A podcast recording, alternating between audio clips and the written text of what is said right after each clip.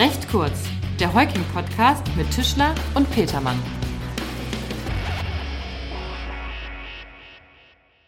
Moin und herzlich willkommen bei Recht kurz. Schön, dass Sie wieder dabei sind. Mir gegenüber sitzt Markus Tischler, mein lieber Freund und Kollege. Markus, schön, dass du da bist. Tim, hallo. Wir wollen uns heute einmal mit Betriebsschließungsversicherungen beschäftigen. Jawohl, die Betriebsschließungsversicherung deckt entgangenen Betriebsgewinn und entstandene Kosten und Sachschäden ab, die dem Versicherten durch behördlich angeordnete Betriebsschließungen entstehen.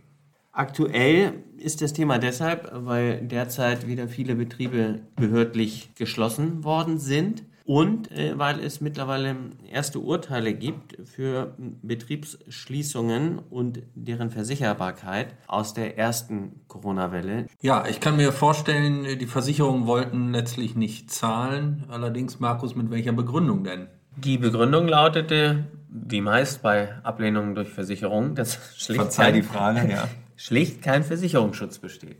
Okay, und dafür denke ich, äh, muss man sich die einzelnen Klauseln in den Versicherungspolicen anschauen, richtig? Ganz genau so ist es. Es gibt zum Beispiel ähm, Versicherungspolicen, so eine Police, äh, über die das Landgericht Stuttgart zu entscheiden hatte.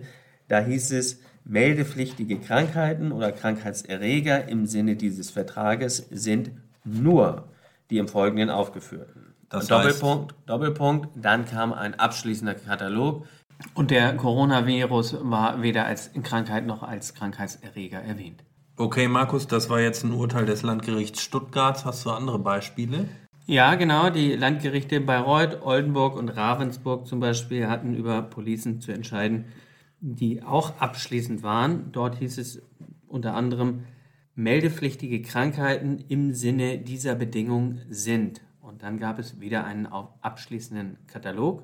Es sind eben nicht Worte eingefügt vor der Aufzählung wie insbesondere, beispielsweise oder etwa, die darauf hindeuten, dass die Aufzählung gerade nicht abschließend sein soll. Ja, so viel zu Versicherungspolicen, die einen abschließenden Katalog an Infektionskrankheiten und Krankheitserregern enthalten. Aber es gibt ja auch Versicherungspolicen, die nicht über einen solch abschließenden Katalog verfügen, sondern stattdessen einfach nur auf das Infektionsschutzgesetz verweisen. Solch dynamische Regelungen sind sogar in der Praxis am häufigsten zu finden. Und Markus, dafür hast du doch sicher auch ein Beispiel parat, oder? Über den Versicherungsschutz bei einer Police mit einer solch dynamischen Verweisung hatte das Landgericht München in einer Entscheidung ähm, zu befinden, in dem es entgegen der bisher aufgeführten Tendenz in der Rechtsprechung entschieden hat. Ja, Markus. Äh, gemäß dem Versicherungsvertrag, der der Entscheidung des Landgerichts München zugrunde lag, hatte die Versicherung Entschädigung zu leisten, wenn die zuständige Behörde aufgrund des Infektionsschutzgesetzes beim Auftreten meldepflichtiger Krankheiten den versicherten Betrieb schließt. Und diese meldepflichtigen Krankheiten oder Krankheitserreger sind dann in der Versicherungspolice definiert und zwar wie folgt. Meldepflichtige Krankheiten und Krankheitserreger im Sinne dieser Bedingungen sind die folgenden im Infektionsschutz in den Paragraphen 6 und 7 namentlich genannten Krankheiten und Krankheitserreger. Und das Coronavirus war in dieser Auflistung nicht aufgeführt. Exakt. Und das Problem an der ganzen Geschichte war, dass es somit zwei unterschiedliche Listen gab. Die eine aus dem Infektionsschutzgesetz und die andere in der Versicherungspolice. Wobei die Versicherungsbedingungen dann den Anschein erweckten, als würden diese beiden Listen übereinstimmen. Und daher hat die in der Versicherungspolice enthaltene Regelung gegen das Transparenzgebot verstoßen, weil der durchschnittliche Versicherungsnehmer bei einer derartigen Formulierung davon ausgehen kann, dass die Aufzählung der Krankheiten in der Police mit der im Infektionsschutzgesetz übereinstimmen und zumindest nicht dahinter zurückbleiben. Ja, und soweit hier eine Diskrepanz, eine Intransparenz entsteht, geht das zu Lasten des Versicherers als Verwender der AGB. Wie immer ist es am Ende des Tages eine Frage des Einzelfalles, wie zu entscheiden ist. Das zeigen auch die weiteren Themen, die immer wieder äh, Diskussionspunkte in diesem Zusammenhang bilden.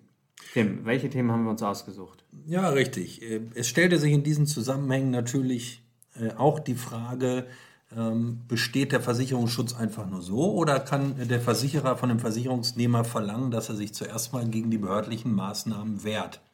Auch hierbei schauen wir uns zunächst die, Versicherungs-, die jeweilige Versicherungspolice an. Wenn danach die Rechtmäßigkeit der Schließungsanordnung nicht relevant ist, dann ähm, ist eben auch nicht die Notwendigkeit vorhanden, zunächst gegen die behördliche Verfügung vorzugehen. Denn die Verfügung ist erstmal in der Welt und der Versicherungsnehmer muss sich wie jeder Bürger daran halten. Genau, und äh, in den allermeisten Fällen wird man wahrscheinlich sagen müssen, es ist dem Versicherungsnehmer nicht zuzumuten, zunächst einen langen Verwaltungsrechtsweg zu gehen, bevor er sich dann an die Versicherung wenden kann.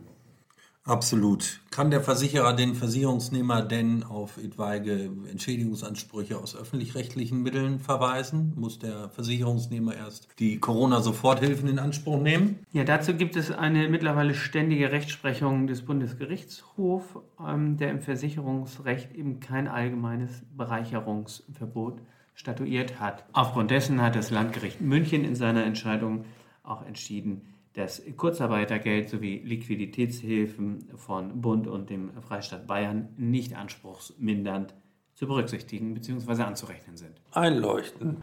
Danach kann doch eigentlich auch beim öffentlich-rechtlichen Entschädigungsanspruch nichts anderes gelten. Das ist völlig richtig, Markus, dass solche öffentlich-rechtlichen Entschädigungsansprüche nicht bestehen und den Versicherungsanspruch nicht mindern, hat das Landgericht Hannover bereits äh, entschieden. In den allermeisten Fällen sind die Betriebe ja aber aus vorbeugenden äh, Gründen geschlossen worden und nicht, weil es zu Corona-Ausbrüchen kam. Also der, das Virus möglicherweise gar nicht im Betrieb war. Ist das ein Argument, um zu sagen, dass ein Versicherungsschutz nicht besteht? Auch da kommt es wieder auf den Einzelfall an, was natürlich die Versicherungspolice sagt. Wenn die sich aber dazu nicht verhält, äh, so wird es wohl nicht entscheidend sein. Denn entscheidend ist immer, ob der Betrieb letztlich auf Grundlage des Infektionsschutzgesetzes geschlossen wird. Ob da jetzt ein konkreter Ausbruch im Betrieb ist oder nicht. Aber Markus, wir reden hier mal von Betriebsschließung. Was ist denn, wenn äh, eine Gaststätte ihren normalen Gaststättenbetrieb schließt, aber zum Beispiel weiterhin außer Haus, verkaufen kann? Ja, das könnte ein Argument sein. Es äh, stellt sich dann die Frage, ob es lediglich eine Betriebseinschränkung ist oder eben doch eine Betriebsschließung. Vom Wortlaut der allermeisten äh, Versicherungsbedingungen muss eine vollständige Schließung der Einrichtung angeordnet sein. Wenn ich dann noch außer Haus verkaufen kann, dann liegt grundsätzlich erstmal keine vollständige Schließung vor. Aber Markus, das, das kann doch nicht generell so gelten. Ich meine, wenn ich eine Gaststätte zumache und kann äh, ein paar Coffee to go verkaufen oder hier und da mal eine Pizza, das ist doch nicht vergleichbar. Also das trifft meinen Betrieb doch wesentlich. Ganz genau. Am Ende des Tages ist es dann letztlich eine Zumutbarkeitsfrage, bei der man unter Berücksichtigung der wirtschaftlichen Belange der Beteiligten und des Grundsatzes von Treu und Glauben, da sind wir wieder bei dem vorhin schon oft erwähnten Einzelfall, von Fall zu Fall entscheiden muss. Also Markus, halten wir fest, es gibt äh, keine einheitliche Rechtsprechung, was allerdings auch daran liegt, dass die Versicherungspolicen unterschiedlich sind und letztlich der Einzelfall entscheidet. Und, Tim, wir sind schon gespannt auf die obergerichtliche Rechtsprechung hierzu, wobei auch hier einschränkend gesagt werden muss, dass auch diese sich aller Voraussicht nach nur an den jeweiligen Einzelfällen zu orientieren hat. Korrekt. Noch Fragen? Guck mal, was du für eine Nachricht bekommen hast. Das machen wir gleich. Erstmal verabschieden wir uns. Das war recht kurz mit Tischler und Petermann oder Petermann und Tischler. Schön, dass Sie dabei waren. Bis zum nächsten Mal. Tschüss. Ciao.